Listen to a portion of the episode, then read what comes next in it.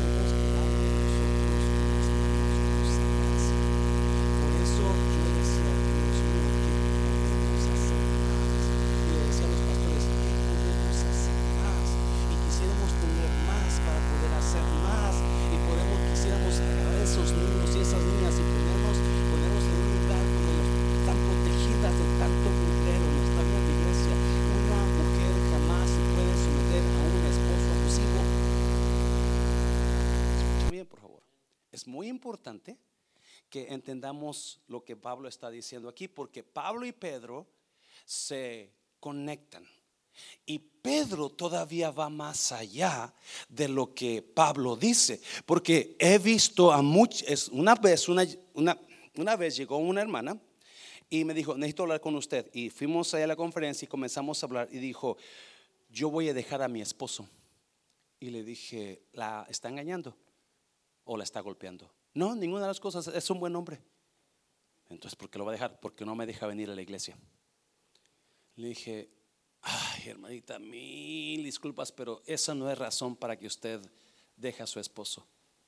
Es que, pastor, me han dicho tus pastores que si no quiero que venga, que yo lo deje. Y hay mucho movimiento ahorita. Yo he visto a mujeres predicando que si su marido no es como usted esperaba que lo deje. Es, es- es- eso, eso está moviendo muy fuerte, donde la liberación femenina ya entró a la iglesia. Y no es que la queremos tener atada, mujer. Yo solamente estoy hablando lo que la Biblia dice. Y es iglesia. So, ¿Qué dice Primera de Pedro capítulo 3? Acuérdese, Pablo, Pablo dice que Dios estableció la autoridad. Y porque Dios estableció la autoridad, porque Él tenía un plan para gobernar qué? La tierra. En ese plan, su esposo era parte de ese plan. Por eso Dios quiere que usted siga ese plan que es de Dios, porque el que no lo sigue a Dios se opone. Lo leyó, no lo leyó, pero yo solo leí de mi parte, ¿verdad? Y usted tiene la Biblia, vaya hermanos capítulo 13 y está. So, ahora vamos a mirar qué dice Pablo, a qué tipo de hombre usted se va a someter. O primera de Pedro capítulo 3. Asimismo, vosotras mujeres estad su qué? sujetas a vuestros maridos. Note una cosa. La mujer nunca se le ordenó amar al esposo. ¿Y es? En ninguna parte de la escritura la Biblia enseña que usted, mujer, debe amar a su esposo. No, si lo ama, qué bien. Si lo ama, qué bonito. Yay, pastor, es que yo veo a mi esposo y me derrito cuando lo veo. Cuando se levanta y ve su cara al principio está desgreñada. Ay, yo me estoy derritiendo, pastor. Si supiera cómo lo amo. Wow, un aplauso. Pero la Biblia no manda a la esposa a que ame al esposo. La Biblia manda que lo respete. La Biblia manda que usted respete a su marido. Pedro dice, asimismo vosotras mujeres, estás sujetas a vuestros maridos para que también los que ¿qué? los que no creen a la palabra sean ganados como sin palabra, ¿por qué? Por la conducta de sus wow. Si usted tiene un marido que no le gusta venir a la iglesia, entonces digo, hija, no te preocupes, cuando yo venga de la iglesia, te voy a traer una comida bien rica para que comamos juntos y te voy a traer una limonada como te gusta, porque eso yo quiero que tú estés tranquilo conmigo. ¿Yes? No lo deje porque no viene a la iglesia. No lo deje porque, no, no, no. Respételo. Y Pedro dice, no tienes que decir nada. Lo dijo, lo miro, lo leyó, ¿verdad? Que dice, para que también los que no creen a la palabra sean ganados sin palabra. ¿Por qué dice eso sin palabra? Y esto es una agregación mía. ¿Por qué es sin palabra? Porque la mayoría de las mujeres que les faltan al respeto a sus esposos lo hacen con la Eres un menso, no sirves para nada, nunca te compusiste, me hubiera casado con el otro. No, qué horrible ver a una mujer así. Una, una vez, una vez. ¿Quieren que les cuente un secreto? Los secretos se quedan aquí, ¿eh? Su pastor, como estaba bien guapetón, algunos de ustedes conocieron a esta muchacha, era alta, delgada, de Veracruz. No le voy a decir su nombre por si acaso un día ve este video. Y comenzamos a salir en grupo con los solteros. Alguien, no sé si usted se acuerda de los solteros, que es, Templo de Alabanza donde yo fui salvo. Y allá una vez, una vez, ah, andando por ahí en un lugar muy bonito, andábamos caminando, hay un río, un canalito, es no es río, es un canalito y hay, llevan a las parejas en, en, lanchas y andábamos todos en grupo, todos en grupo, ¿ok? Y en la noche fuimos a cenar y lo caminamos allí. Y luego viene Ah, pero después cada quien como que por imán se fueron dividiendo con parejitas, ¿sí me entiende, verdad? Como que de repente, y, fulano y fulana, oh, ya van allá. Y su también me gana, ah, oh, ya están. So, pues ya cuando acordé, ya quedé solo con esta muchacha. Y comienzo a temblar. Oh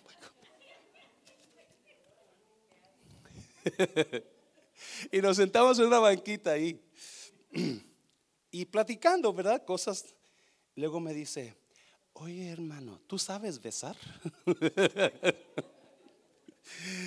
no, nunca he aprendido. y pues, todo quedó ahí, ¿verdad? Gracias a Dios, todo quedó ahí. No me enseñó, ni yo la enseñé, ni aprendí tampoco.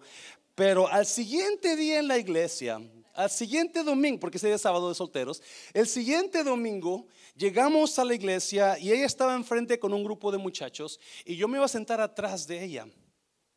Y me ve y dice, me grita, José Luis, siéntate acá. Y yo, ¿por qué? Te estoy diciendo que te sientes acá. Dije, ah, no. A, a mí no vas a gritar, menos enfrente de la, y menos en la iglesia. Ya, porque si hay algo que me choca es que me griten enfrente de los demás. Si sabe por qué su pastor es soltero es una de las razones, ¿ok? Pero eso es faltar al respeto, yo creo, ¿y es? Si alguien le grita a su marido delante de los demás, créame, usted está quedando mal. No es su marido, usted. Pablo, Pedro dice, respétalo, aún sin, aunque no crea a la palabra, pero cuando vea tu manera de ser, tarde o temprano, escuche bien, esto es poderoso tu manera de ser, tu ejemplo, tu verdadero cristianismo lo va a convencer a él de que hay un Dios que vive en ti. ¿Me está oyendo iglesia? So no sea lo que usted dice, sino lo que usted hace. Dáselo fuerte al Señor, dáselo fuerte. Versículo 2, versículo 2. Mira, versículo 2. Considerando vuestra conducta como casta y respetuosa, versículo 3 Vuestro atavío no sea el externo de peinados ostentosos, de adornos de oro o de vestidos lujosos, versículo 4, sino el que, el interior, el del corazón, en el incorruptible ornato de un espíritu afable y apacible que es de grande estima delante de Dios. Note una cosa, quiero quedarme un dedito. Note una cosa, Pedro no dice que no se vista bien. Tampoco dice que no se pinte. Tampoco dice que no se peine. Pero sus peinados no sean de esos para, you know, y sus vestimentas no sean para sentirse la marimar. Ni, ni traiga un montón de alhajas. Pedro enseña que su vestimenta interna sea mejor que su vestimenta externa. ¿Yes? Porque nos preocupamos mucho por cómo nos miramos, ¿sí? Nos preocupa, gracias hermana, nos preocupamos mucho cómo la gente me va a ver externamente, pero cómo andamos dentro. Y Pedro se va allá y dice, si tu esposo ve que solamente es lo externo tu cristianismo y no lo interno, no va a acercarse a Dios. Y es iglesia. So, Pedro dice, respétalo. Una vez estaba en un en una fiesta mundana y llega la señora de la fiesta, la que me invitó, llega a presentarme a su jefe, no a su marido, pero a su jefe. Mira, José Luis, este es mi jefe, la te lo presento para que lo que lo conozco, la, la, la, y su marido allá solito. Y eso no es. Pedro dice que el primer persona que le debe su respeto a usted es su marido, no su jefe, no el pastor. No, no, no, es su marido. Y usted debe respetar a su marido, debe honrarlo. Me, encanta esa palabra. Muchas mujeres hablan mucho de Proverbios 31. ¿Alguien se acuerda qué dice Proverbios 31? La mujer qué? La mujer virtuosa, ¿verdad? Si es Proverbios 31, ¿verdad? O 28. 31, ¿verdad? Porque se me quedan las manos como están enojadas, ya se enojaron, ya no. y la mujer virtuosa, pero ¿sabe una cosa que me encanta de la mujer virtuosa? Es que dice que todos conocen quién es su marido porque lo trae bien vestido y porque ella lo honra primero. Cuando usted honre a su marido primero, entonces los demás van a ver esa honra y automáticamente su marido va a estar acá arriba delante de todos. ¿Me está viendo iglesia? So honre a su marido, respete a su marido. Dígale, este es mi esposo y me y me palpita el corazón cada vez que lo veo. En el Antiguo Testamento habla de unos hombres habla de unos hombres que todos sabían quiénes eran ellos cuando estaban en su casa. Todo el mundo sabía quiénes eran ellos cuando estaban en su casa. Hoy te respetan en el trabajo, te respetan en la oficina, te respetan en la iglesia, menos en, en la casa. ¿Sí? Pero en el Antiguo Testamento había los patriarcas. Eran los hombres de la casa. Y ellos tenían el asiento a la cabecera y lo que ellos decían, eso se hacía. Mujeres y, e hijos obedecían al jefe de la casa. ¿Alguien me está oyendo? Ese era el patriarca, el hombre de la casa, el hombre de respeto. Y Pedro, mira, mira lo que dice versículo 5, versículo 5. Si lo pueden cambiar. Porque así también se ataviaban en otro tiempo aquellas santas mujeres que esperaban en Dios. ¿Cómo se ataviaban? Estando sujetas a quienes? A sus maridos. Ellas se ataviaban en sujeción a sus esposos. Mira, versículo 6, y me encanta este versículo. Como Sara obedecía a Abraham, llamándole que Señor, de la cual vosotras habéis venido a ser hijas, si hacéis el bien, sin temer ninguna amenaza. Sara a su esposo no le decía honey, cariño, corazón de melón ¿Cómo le decía? Señor.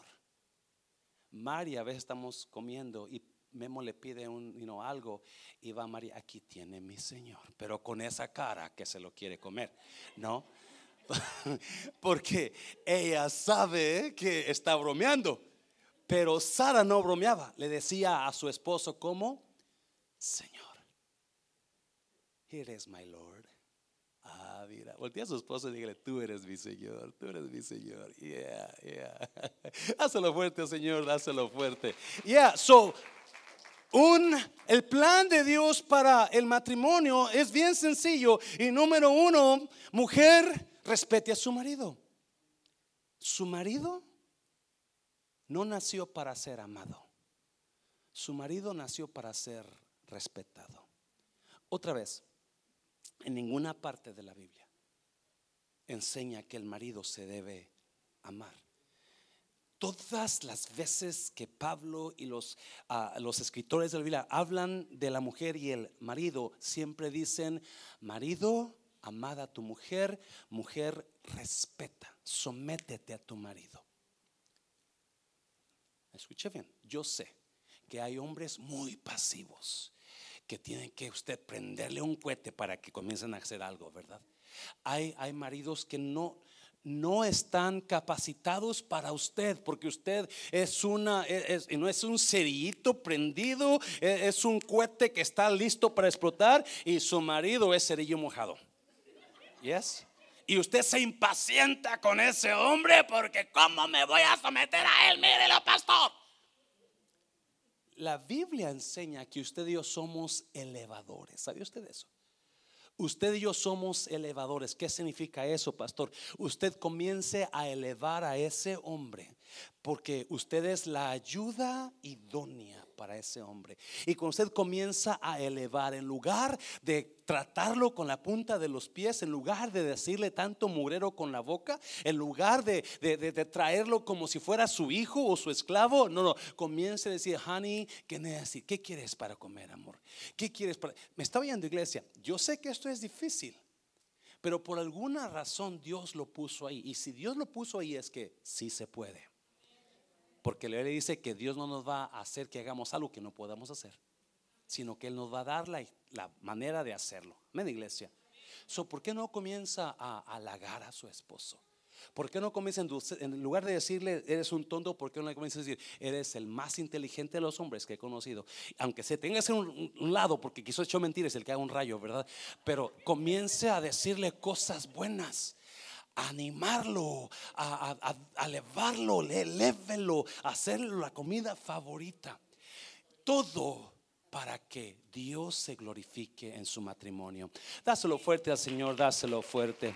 Número dos, número dos, ¿qué más dice? ¿Qué más dice Pablo, el Colosenses? Esposo necesita amar a su esposa. Espero que en esto un poquito no, aclaremos el porqué del liderazgo del esposo.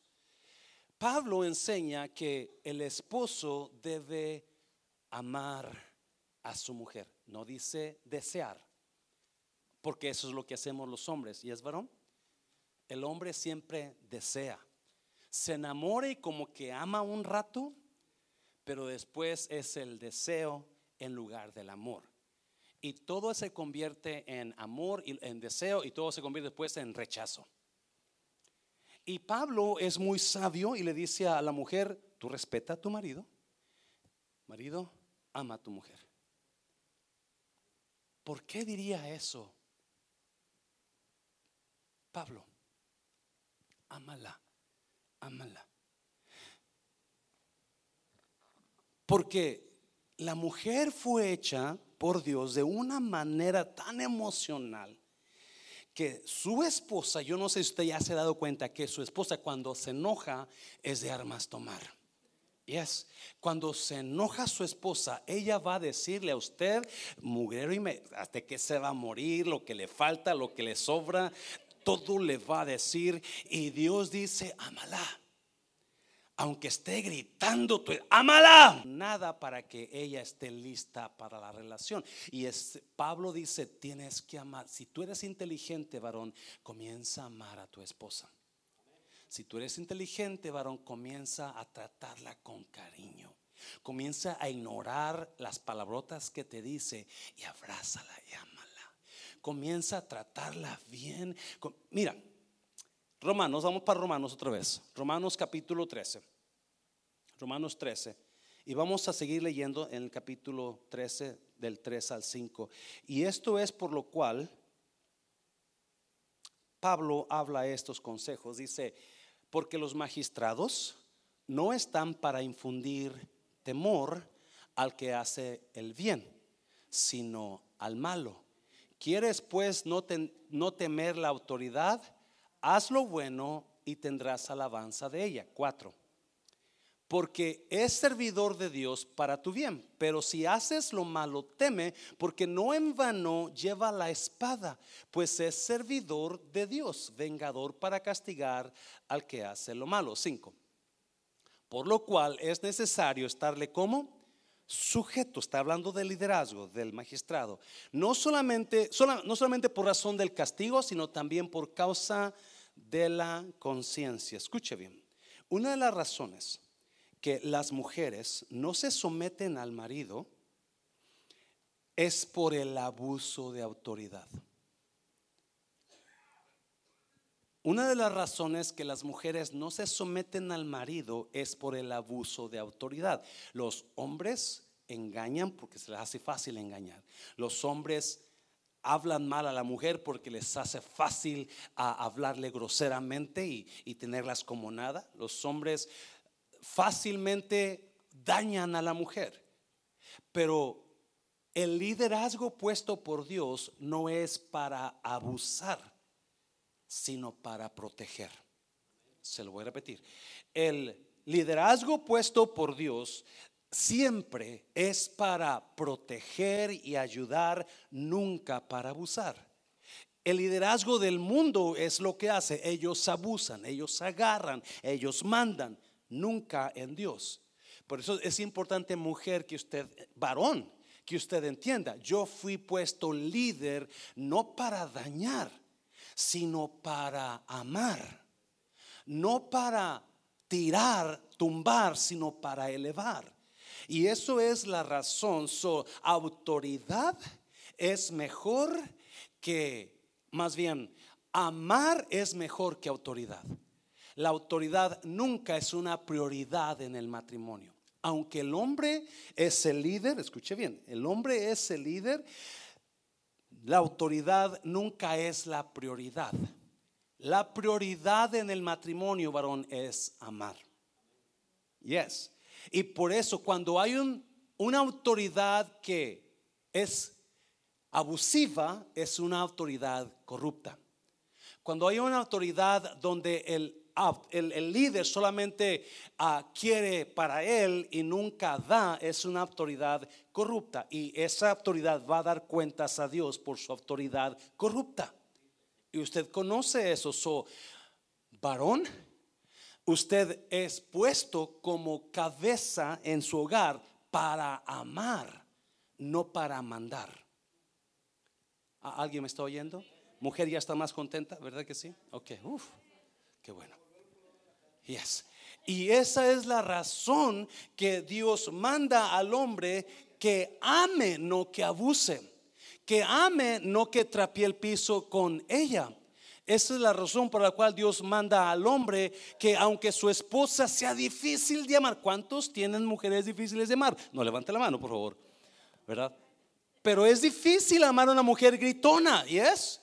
Yes, pero Dios te dice, ámala. Es difícil amar a una mujer que te está maldiciendo, diciendo cosas feas, ¿yes? Pero Dios te dice, ámala. Es difícil amar a una mujer enojona, yes. Pero Dios te dice, ámala. Es difícil amar a una mujer que no se baña, pero Dios te dice, ámala.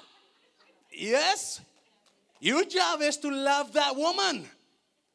Tu trabajo y es amarla, no importa cómo es. Es lo que dice Pablo y Pedro, sí o no, iglesia. Yes? Vers, capítulo, capítulo 5 de Efesios, no sé si lo puse ahí, no sé si lo puse ahí. Capítulo 5. Maridos, otra vez, ¿qué dice?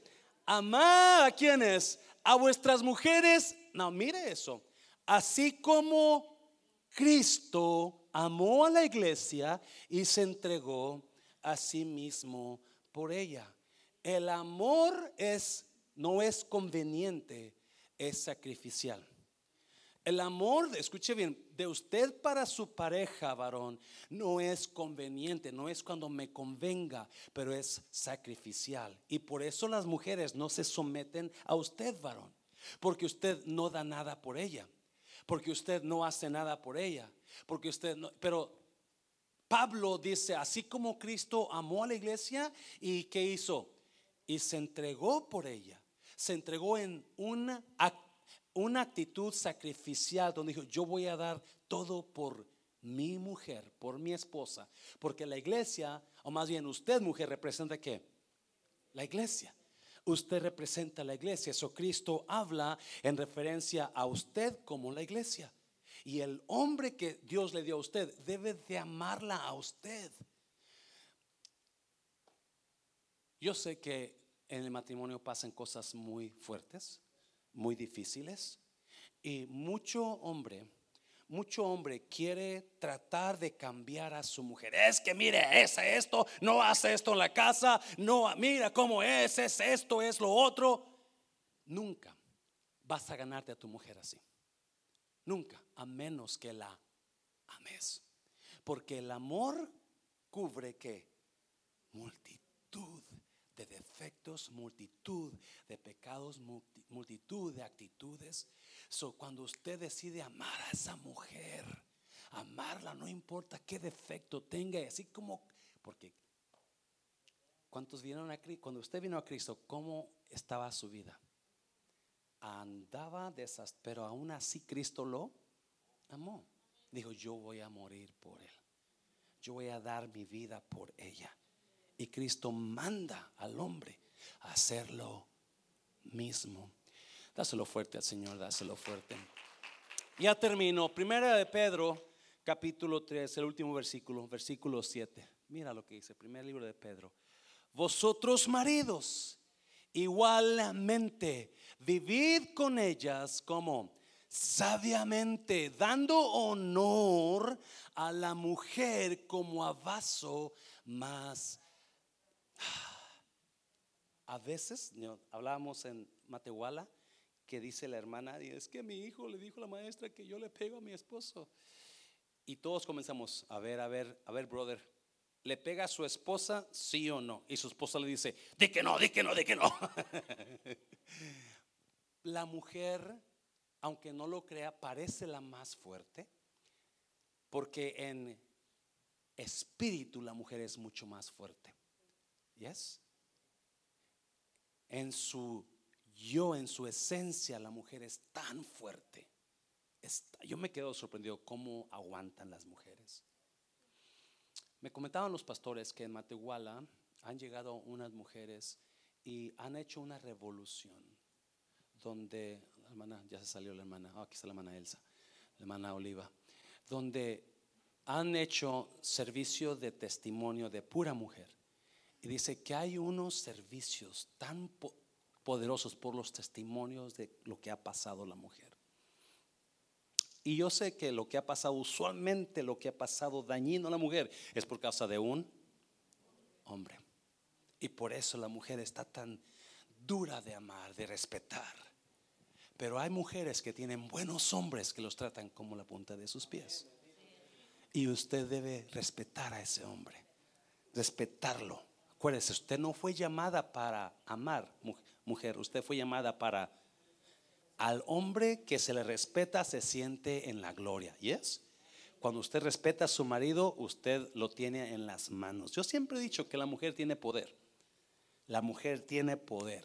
Y si usted usa ese poder sabio, mujer, usted va a traer ese marido comiendo de su mano.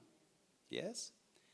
Y se juntan las mujeres en Matehuala para dar testimonio de lo que Dios ha hecho y dónde la sacó Dios. Y dicen que es poderosos servicios por los testimonios de esas mujeres.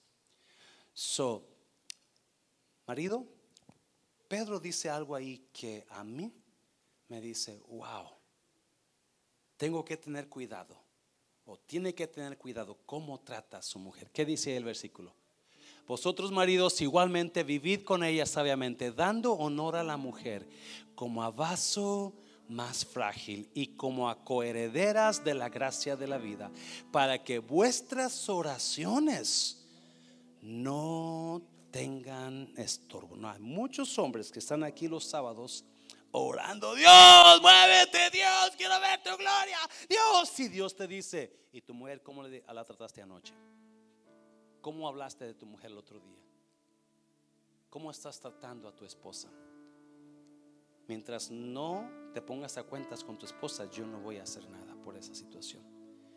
El hombre que trata mal a su esposa pone barreras para su bendición. El hombre que no tiene una buena relación con su pareja, no puedes ver la mano de Dios.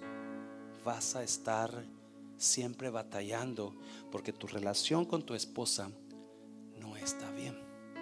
Y la Biblia es clara que los maridos deben de tratar a su mujer con honra, con honor, como vaso más frágil. Véngase, véngase, póngase de pie, véngase al altar.